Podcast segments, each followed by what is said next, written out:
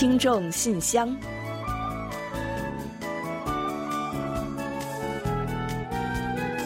传递电波精彩，与您分享幸福。听众朋友们，大家好，我是李璐，欢迎收听《听众信箱》节目。听众朋友，大家好，我是婉玲，很高兴啊，又跟大家相会在《听众信箱》了。嗯，中国的听友们呀，现在应该在放国庆的长假吧？哎，怎么样啊？大家休息的应该是非常的爽吧？我觉得啊，那满满的幸福感，怎一个爽字了得呢？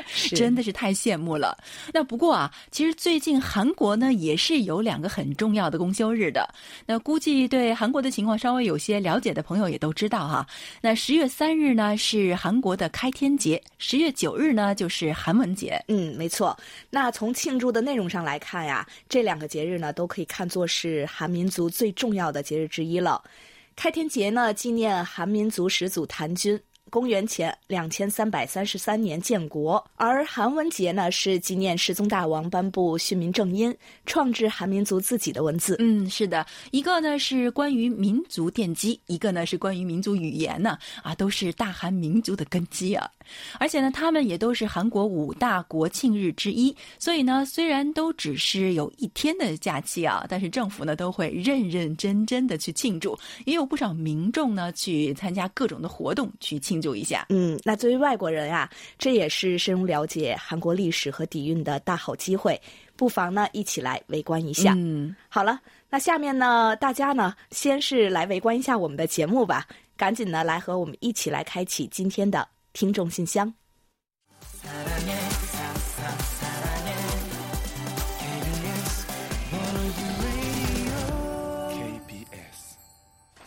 好的，欢迎回来。您现在正在收听的是韩国国际广播电台的听众信箱节目。接下来呢，我们为您预报一下今天节目将播出的主要内容。我们这一期节目呢，依然还是有韩广动态、来信选读和生日祝福等几个小栏目。在生日祝福栏目中啊，我们将一起分享一段宋志新听友提供的人生感言。另外，在生活的发现栏目中，我们要为您介绍的是流畅听友提供的生活小智慧。不能只用水清洗的菜。本月的专题讨论话题呢，请您聊一聊对道德绑架问题有何看法？嗯，有问必答呢。我们要回答的是卢焕丽听友提出的有关韩国队历届世界杯赛表现的问题。在节目最后的点歌台栏目啊，我们要播放的是朱坚平听友点播的一首歌曲。好了，节目呢，我们就先预告到这儿，欢迎您继续收听。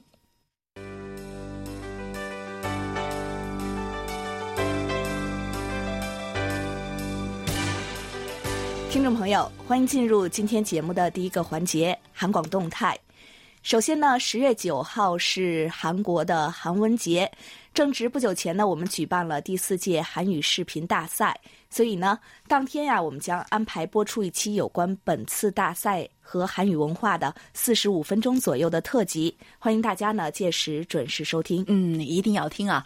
那因为我们安排是播出特辑啊，所以当天原定播出的《今日首尔》和看韩剧学韩语以及这个漫画国乐呢，都将暂停播出一期。新闻广角等节目呢将正常播出，请听友们留意一下。另外呢，我们的网站和 YouTube 上呢，也有有关本次大赛三名获奖人的精彩访谈视频和照片，还有文字，欢迎大家呢多多点击观看。嗯，内容很有趣的，不看你会后悔的。好了，最新动态呢就先介绍这么多。栏目的最后呢，我们还是要为几位幸运的听友送出奖品。下面呢，我就和李璐来公布一下本期节目的获奖听众。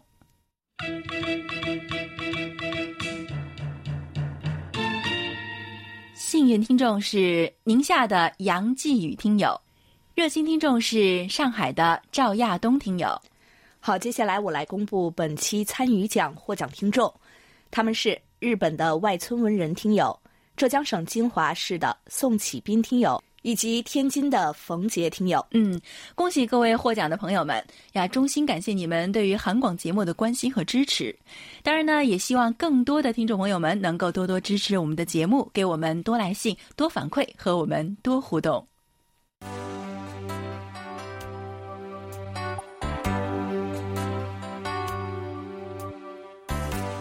听众朋友，现在是来信选读时间。今天继续为大家选播几位听的来信。并解答听友提出的问题。嗯，我们在介绍来信之前呢，还是要提醒大家一下啊。稍后呢，我们将在节目最后的点歌台环节介绍一下我们的联络地址，所以呢，请还不太清楚的听友或者是新加入我们的朋友们，提前准备好纸和笔，届时呢留意一下。另外呢，我们也提醒使用电子邮件给我们写信的听友们，请附上您的详细的通讯地址，请一定记住是详细的通讯地址哦，以及您的姓名和 ID 编号，以便呢我们登记和联系。另外，发送手写信的听众朋友啊，也请把您的姓名、地址和邮编要写清楚，最好呢字迹工整一些，那以便我们会错意，发生一些差池。嗯，好，那接下来呢，我们就来分享一下今天的第一封来信吧。今天呢，其实首先要大跟大家分享的呢是卢焕丽听友的两封信。那第一封信呢是在九月初写来的，他在信中说啊：“韩广中文组各位编播，大家好，现在已经是九月上旬了，北京早晚凉，中午热。那这几天呢，中午都在三十度以上，比三伏天都热啊！秋老虎真的是来了。”嗯，没错啊。其实首尔在九月上旬的时候啊，天气也差不多。嗯，白天呢，感觉呢好像还在过夏天，但是一早一晚呢就挺凉的了。那我觉得啊，觉得用“秋老虎”这个词儿，那形容那段时间真的是太贴切了。嗯，不管怎样啊，秋天呢是真的来了。而秋天呢，对于吃货们来说呢，绝对是个美好的季节。那卢焕丽听友在信中还说啊，秋天呢是吃河蟹的时候。不知道李璐和婉玲，你们是不是喜欢呢？我的家乡盘锦盛产河蟹，盘锦河蟹享誉全国。盘锦呢，具有这个蟹都之称，这与盘锦的地理环境呢是有着直接的关系的。盘锦河蟹的生长特点是海水里生，淡水里长。那因此啊，盘锦河蟹肉质鲜嫩，风味独特，营养丰富，有与南方的大闸蟹不同的味道。蟹肉呢，不仅含有维生素 A、蛋白质，还有钙、磷、铁等多种的营养物质，而且呢，具有养精益气、理胃消食等药用功效。所以啊，欢迎你们有空来盘锦吃河蟹哦。嗯，我们也非常想去啊。哎，李璐啊，嗯，你这对这个河蟹有什么感觉吗？嗯，其实河蟹、海蟹我是都挺喜欢吃的啊，尤其是喜欢那个黄多的那种的。现在呢，最近是这个吃蟹的季节，韩国呢其实也有一种螃蟹非常特别，但也很好吃，叫做酱油蟹。嗯，对，用酱油腌的那种蟹是吧？它是一种生蟹啊。其实呢，我听说好多中国朋友也是非常喜欢，尤其是喜欢把这个米饭拌在这个带酱油的这个螃蟹壳里。对对对，是。看来你是比较喜欢吃这种有味道的。这种啊，我喜欢吃淡一点的。那其实呢，像我这个人呢，对于吃东西好像不是很感兴趣。但是河蟹啊，真的是特别喜欢啊，因为河蟹没有那个特别的腥的那种 味道。对对对，而且很鲜。那每年到到了这个时候啊，我真的都恨不得打飞机回去吃蟹。一个人一顿啊，能吃三只，是不是很勇猛啊？对吧？对。但是呢，也提醒一下大家和您哦，这个螃蟹是。属阴性的，没错没错。所以呢，真的是要不是旁边啊总有人拉着，说这个河蟹吃多了肚子会不舒服，我还能吃更多呢。那据说呢，这个盘锦人还非常喜欢吃这个烤河蟹，在秋收的时候呢，在田间地头点上这么一堆篝火，就地取材的河蟹呢，直接架上去滋滋的烤，那香味儿呢能传出去老远。这个我没试过啊，非常渴望能去尝一尝。哎，我在想，要是我写个请假条，上面写着“盘锦蟹肥了，我想去尝尝 ”，领导会批准的。好，那就太好了。那卢焕丽听友呢，还有一封信啊，他写在是九月的下旬，他说啊，北京呢终于摆脱了炎炎的夏日，迎来了凉爽的秋天。秋天的北京呢，是一年中最美的季节。北京的秋白梨、密云的大枣，还有南口的国光苹果都已经成熟了。秋天的北京呢，是个收获的季节，农民春种秋收。不知道首尔的秋天怎么样呢？嗯，首尔的秋天呢，当然也是一个硕果累累的季节啊。各种水果呢是琳琅满目，绝对不夸张，琳琅满目啊！而且呢，味道呢，我觉得都特别好。那总感觉啊，要是吃秋天的水果，好像也都会胖呢。好在呢，秋天呢也适合养身体啊。那卢焕丽听友在信中还说了，那近来呢，身体在逐渐康复，每天坚持服药，每个月呢需要好几百元的药费。还好呢，我有北京医保，每月能报销百分之九十的费用，让我受益匪浅。所以我想问一下易贤老师有关韩国的医保的问题：韩国人有病呢是怎么报销的呢？嗯，每次呢您来信啊，都说这个身体呢日渐康复，也让大家伙儿呢越来越放心了。国家医疗保险制度的重要性啊，我觉得不生病不知道，这生了病呢就会有更深切的体会。那韩国政府呢，在这方面一直在做着努力。那为了减轻国民医疗负担过重的问题啊，前两年呢还开始推动这个文在寅医改，让国民真的是受益匪浅。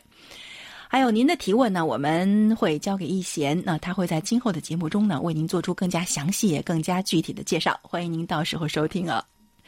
好了，感谢卢焕林听友常常写信来与我们交流，也祝您身体早日完全康复，工作和生活都顺利。好的，谢谢卢欢丽听友。那接下来呀，我来介绍一下上海赵亚东听友的来信。他说：“尊敬的李璐、婉玲，你们好，久未联络，先要问候你们了，以及 KBS 中国语组的所有同仁好。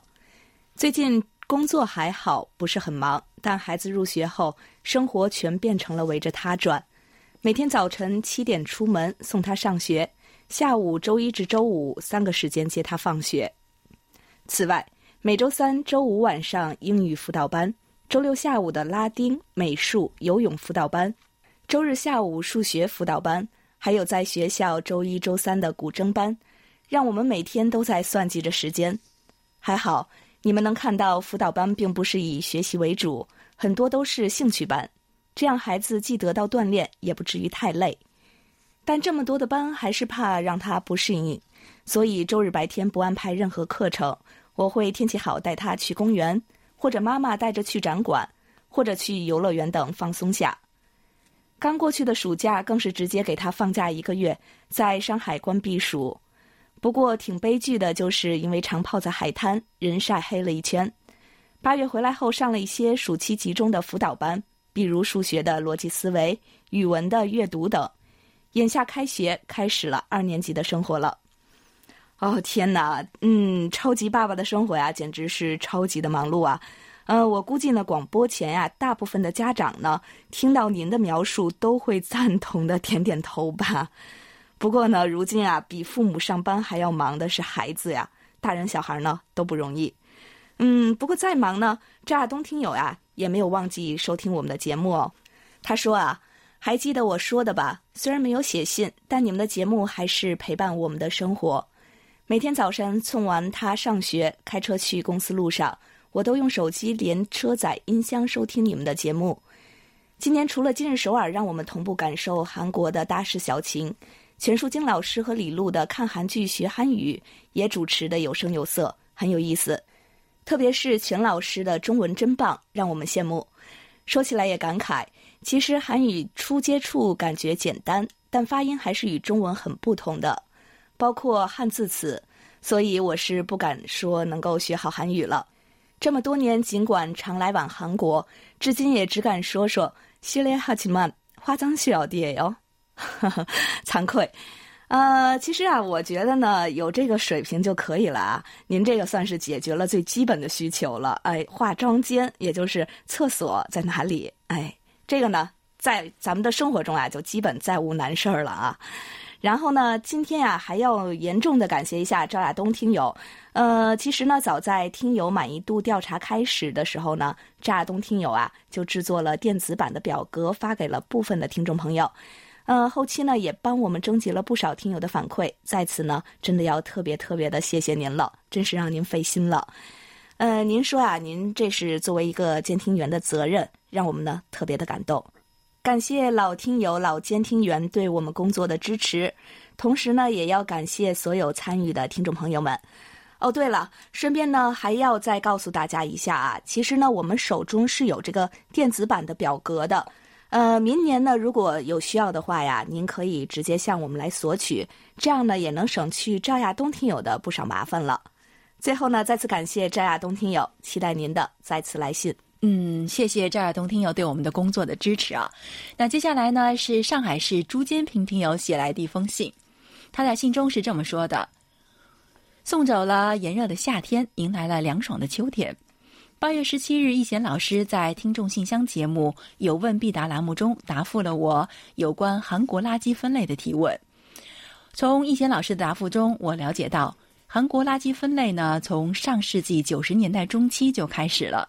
说明韩国的垃圾分类意识走在了时代的前列，韩国的环境保护意识领先于其他国家。现在韩国的垃圾分类已经规范化，落实到了每家每户每个人，垃圾分类很仔细，不同的垃圾要用不同的垃圾袋。总之，韩国的垃圾分类已经达成全民共识，在此呢，我要为韩国点赞。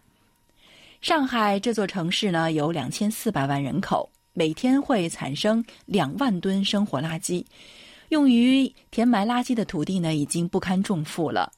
垃圾分类可以减轻土地负担，所以上海七月一日开始实施垃圾分类条例。在两个多月以来啊，效果不尽如人意。像我居住的住宅区还没有落实垃圾分类，居民们依然是我行我素，乱扔垃圾，垃圾不分类。现在，垃圾分类已经成为一个国家的文明标志之一。做到垃圾分类呢，必须有良好的对环境保护的全社会氛围，个人也必须有良好的素养。在中国，乱扔垃圾是常年形成的习惯。我觉得要改变乱扔垃圾的习惯，已经是积重难返。上海市政府要求三年内达到垃圾分类的标准，我担心很难实现。在中国，垃圾分类任重道远，还需要有很长的路要走。另外呢，还要感谢李璐播出了我的韩广八月份的征文，顺治秋安。嗯，你好，朱建平听友，看来啊，您是一位非常关心环境保护的听友哦。其实说到这个上海，呃，中国上海开始实施垃圾分类啊，我觉得其实有不少听友都会有话说的。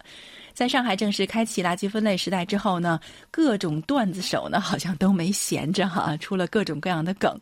那我觉得，其实怎么看呢？我觉得这应该算是个好事儿吧。那也为推动垃圾分类的宣传呢起到了一定的作用嘛。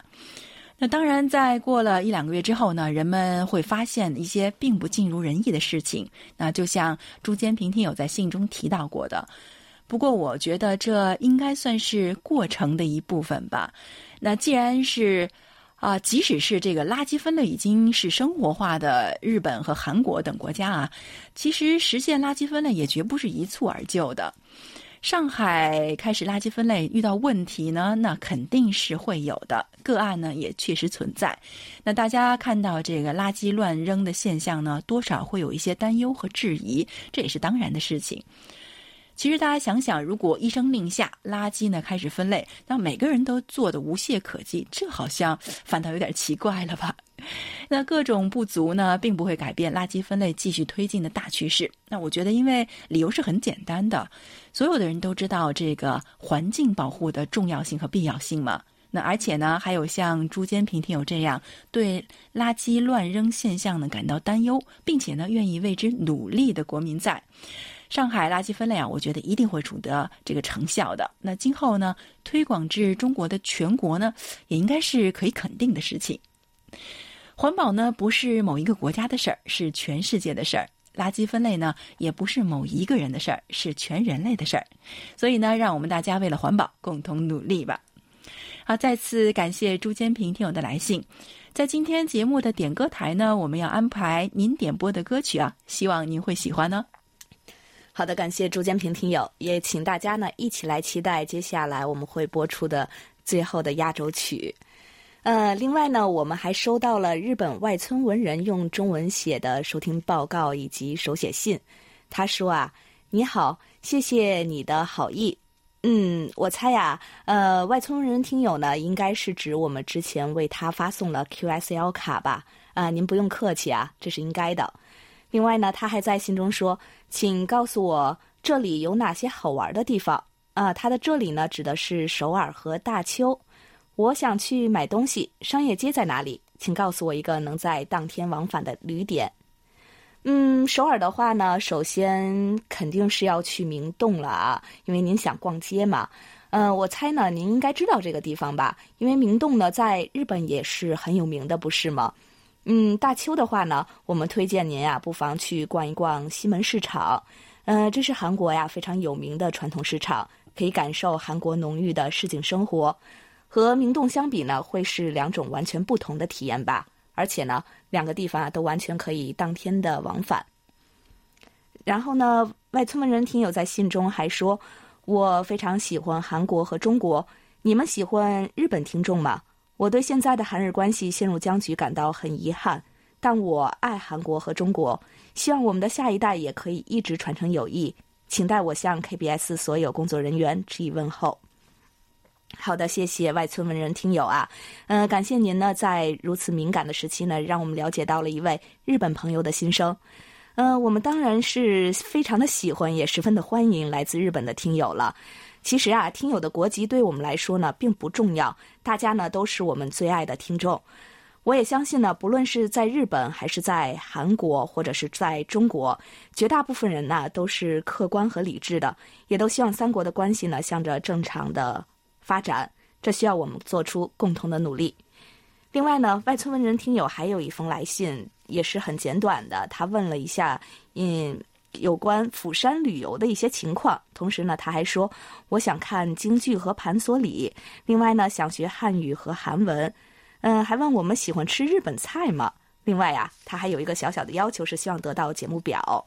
嗯，谢谢为村文人听友又发来了一封来信啊，看来您呢非常喜欢韩中文化，呃，不知道最近呢有没有机会来到韩国呀？呃，釜山呢，我。个人呀，推荐您去一下太宗台，我是非常喜欢那里，觉得风景呢非常的美。还有啊，呃，我个人呢喜欢吃这个日本的鳗鱼饭和寿司。嗯，不知道婉玲有没有什么钟爱的日本菜呢？嗯，日本菜我觉得乌冬啊，嗯，乌冬面，嗯，我特别喜欢吃乌冬，我觉得太舒服了，吃了以后。哎，对，其实，在韩国也有很多的这个日式的乌冬店，对，大家都在卖这个乌冬面。嗯，而且呢，韩国人也都是很爱吃这个日料的，各种日料店都有。是的，是的。所以呢，外村文人听友啊，有机会的话呢，您也来尝一尝这个韩国的日料店是不是正宗的啊？另外呢，我们会为您寄送多张的这个节目表，请您注意查收。好的，再次感谢外村文人听友。嗯，接下来我们这里还有一封小短信，是陈哲信听友写来的。他说啊，KBS 韩国国际广播电台的各位编播，你们好。前天呢，我收到了你们寄给我的生日礼物，这让我又惊又喜。礼物扇子非常精美，也很好看，我非常喜欢。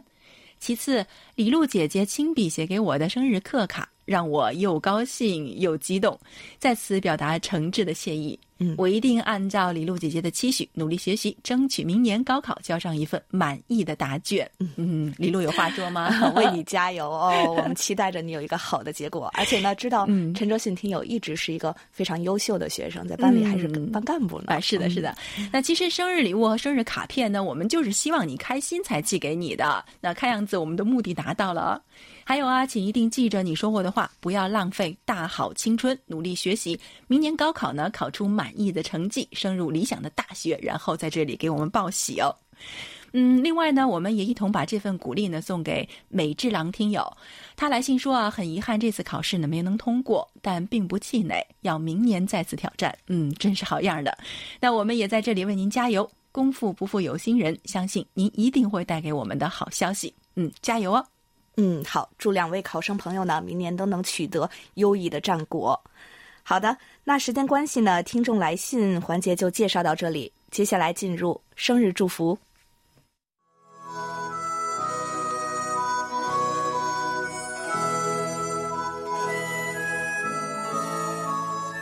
每个生命都是独特且美丽的，组合在一起，共同谱写出了一曲婉转动听的生命之歌。此时此刻，在韩广这个大家庭里，让我们把最真诚的祝福送给您。欢迎来到生日祝福。首先呢，我们送给即将过生日的听友们一段由北京市宋志新听友提供的人生感言。人生感言：有一位经济学家曾经说过，你的身体是一，而财富、名声、地位这些外在的条件都是零。只有身体健康，才有机会去创造后面数不清的零，去实现自己的人生价值。读万卷书需要一双明目和一个有活力的大脑，行万里路需要有力的双脚和负重的肩膀。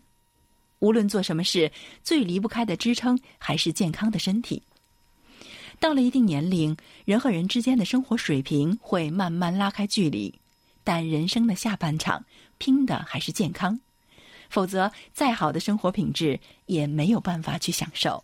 好的，感谢婉玲，也感谢宋志新听友与我们分享刚才这段话。同时呢，我们也借着这一段话，祝福下一周过生日的听众朋友们生日快乐。那所有过生日的朋友们呢，您可以到我们的官方网站“生日快乐”板块来查询您的生日信息，接受我们对大家的祝福。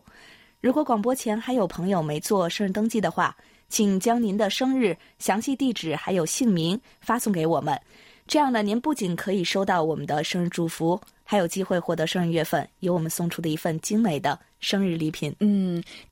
那下面呢，我们就把这首由 Paul Kim 演唱的《每时每刻》送给十月一日到十月十一日过生日的所有听众朋友们，真心祝福你们每一天都快乐，每时每刻都有好心情。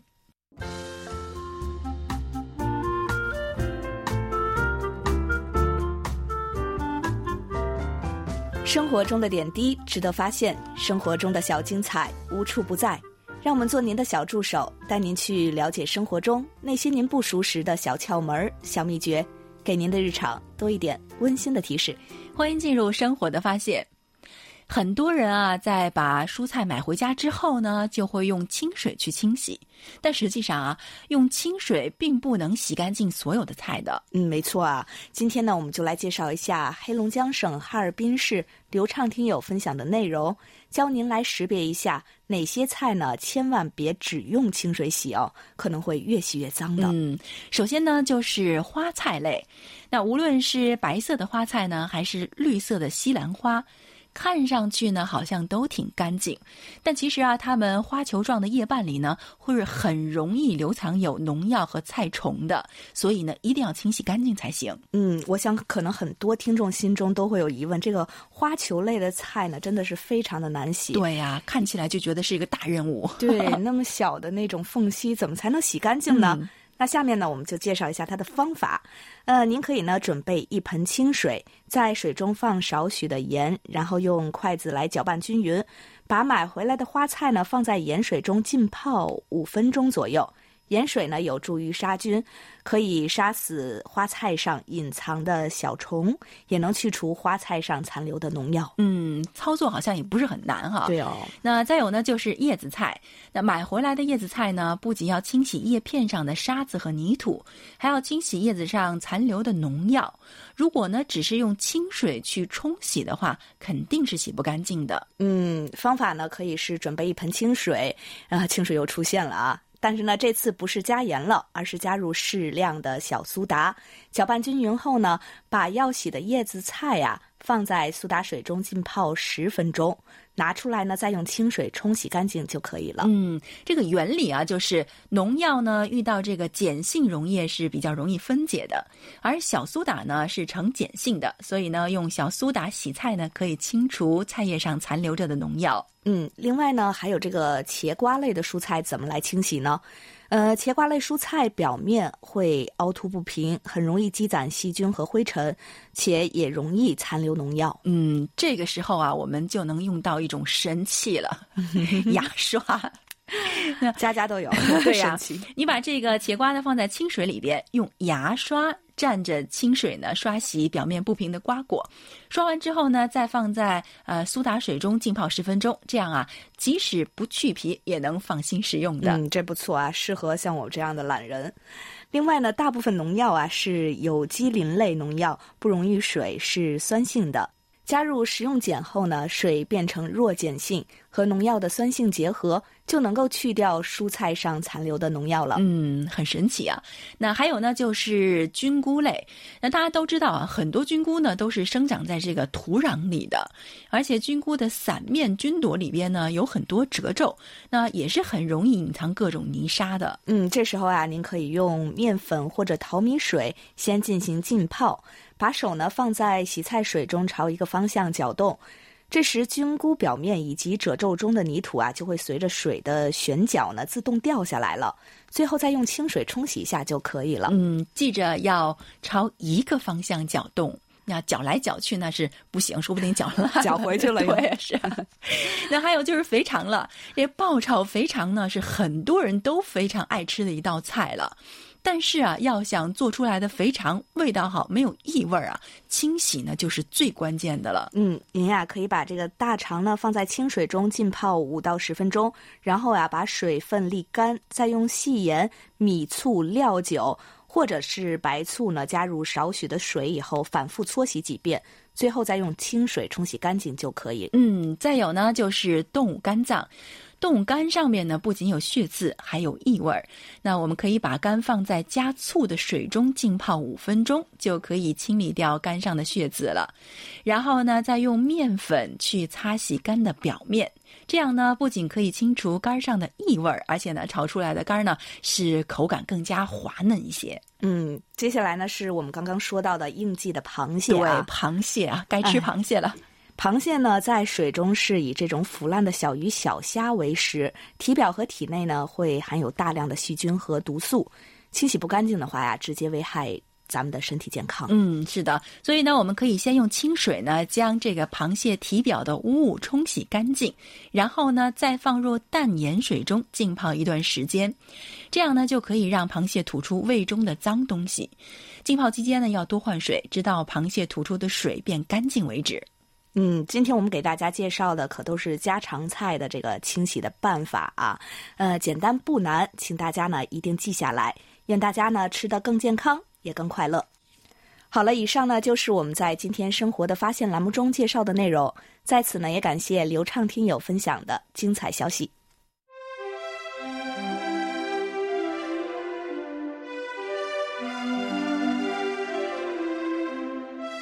欢迎进入我们为您安排的专题讨论栏目。首先呢，要呼吁广大听众朋友们多多给我们来信，聊一聊本月话题对道德绑架问题的看法。嗯，接下来呢，为您介绍一下十一月份的讨论话题内容啊。最近呢，海洋塑料污染成了一个大问题，动物因为人类垃圾致死或者是被困的消息呢，是屡屡见诸报端，让人触目惊心。嗯，尤其呢是微塑料的影响啊，更是颇受关注了。呃，微塑料呢，不仅会影响海洋生物和自然环境，最终呢，也会对人类造成严重的危害。嗯，没错。所以呢，十一月份的话题呢，我们就欢迎大家啊，就各种海洋塑料污染的来源、范围、对环境和人类的影响，以及应该采取的举措等等啊，发表您的观点。每月详细的讨论话题呢，您可以到我们的官方网站上找到专题讨论板块来进行查阅。具体的参与办法是。把您的观点看法写成文章，不要太长，也不要太短了。提前邮寄或发电子邮件给我们。寄送手写信的听友呢，请您提前一个月发信；使用电邮发送的听友呀，也请您尽早发送，以便我们能按时在节目中安排播出。参与专题讨论的听友呢，有机会获得韩广的一份纪念品。欢迎大家多多参与。嗯，那么我们本月的话题呢，就是近年来道德绑架屡见不鲜，各种事件呢也引发了不少的争议。真正的捍卫道德和道德绑架的区别何在？社会上常见或者是您遭遇过的道德绑架有哪些呢？道德绑架产生的原因何在？您认为应该如何看待和应对道德绑架，才能建立一个更加文明、更加和谐的社会呢？好，接下来呢，我们就一起来进入今天的专题讨论。好，今天呢，我们要跟大家一起分享的是李洪武听友的观点。所谓的道德绑架，是在用圣人或超人的标准要求普通人，应该说是用超乎人类和说话人自己的标准去要求别人。如果做不到，就算是他眼中不道德的行为。用美德来要求道德义务，主要呢是源于群体思想觉悟低，资源分配不均匀所产生的不平衡心理，比如要求一个军人舍身救人，否则就要谴责，这就是道德绑架；要求一个富人掏钱支持希望工程，这尽管是一件好事，但如果一个人不掏，就要谴责，这也是道德绑架，因为这并非他的道德义务。要求一个人代表团体去随机抽奖，如果抽不到，就是损害了团体利益，就要受谴责。这同样也是道德绑架。道德绑架之所以发生，除去人的精神层次不谈，根源呢就是道德判断的逻辑混乱。道德绑架的实质是以道德为砝码，要挟个人或众人不得不做某些事情，结果呢一般是做了的也没有多少自豪感。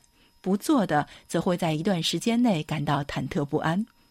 这样的事情在我们的社会是经常发生的，比如办强迫性的捐款、本不该进行的道歉等等。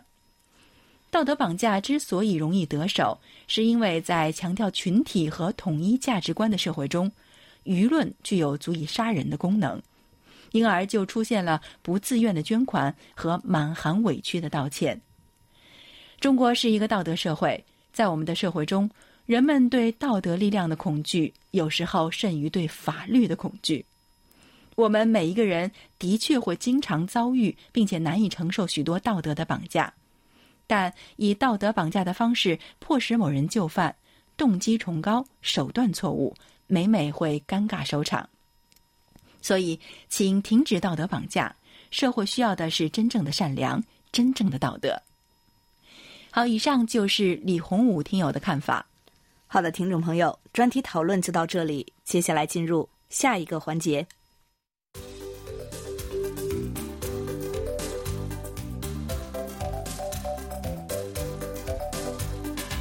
有问必答。今天我们请洪一贤来回答北京卢焕丽听友提出的问题。他的问题是。请易贤老师介绍一下韩国队在历届世界杯赛中的成绩。好，接下来我们就请易贤来回答卢欢丽听友提出的问题。听众朋友，大家好，我是易贤，今天我来回答卢焕丽听友提出的问题。韩国队的世界杯历程堪称充满挑战的历史。作为亚洲足球强国，成为世界杯历史上取得最多次参赛权的亚洲国家。而且自1986年墨西哥世界杯以来，连续九次晋级世界杯决赛圈。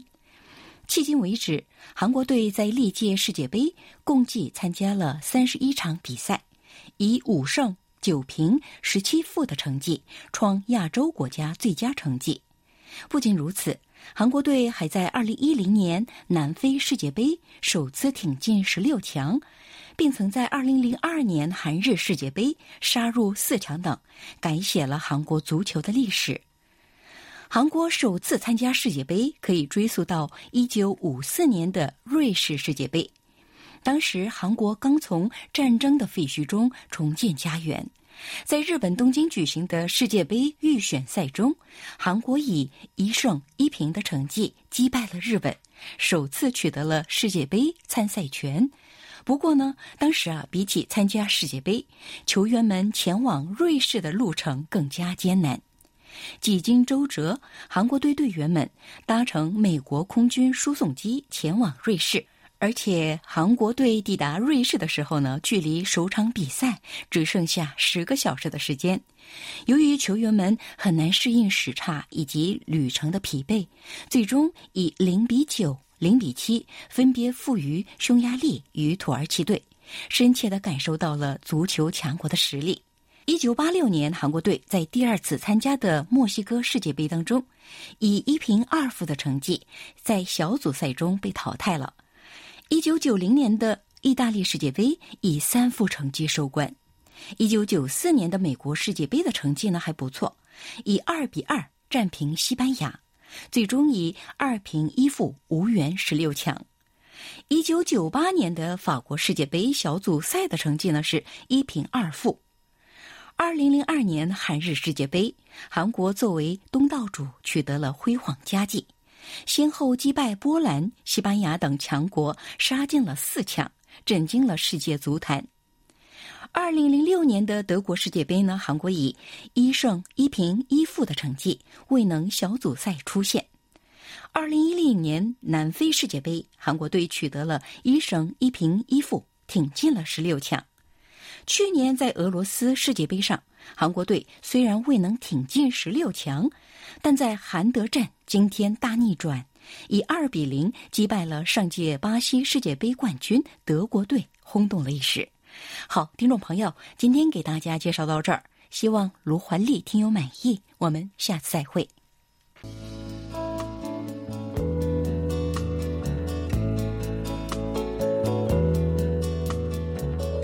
节目最后是点歌台栏目。上海的朱坚平听友来信呢，希望点播一首韩国歌星白智英演唱的《声音》，把这首歌呀献给韩广和韩广的听众朋友们。嗯，声音啊，其实是一种非常有魅力的载体。那对于韩广和各位听友来说呢，声音呢也是一个纽带，也是一个桥梁啊。啊，但愿我们的声音呢，能够唤起您心中的一切的美好。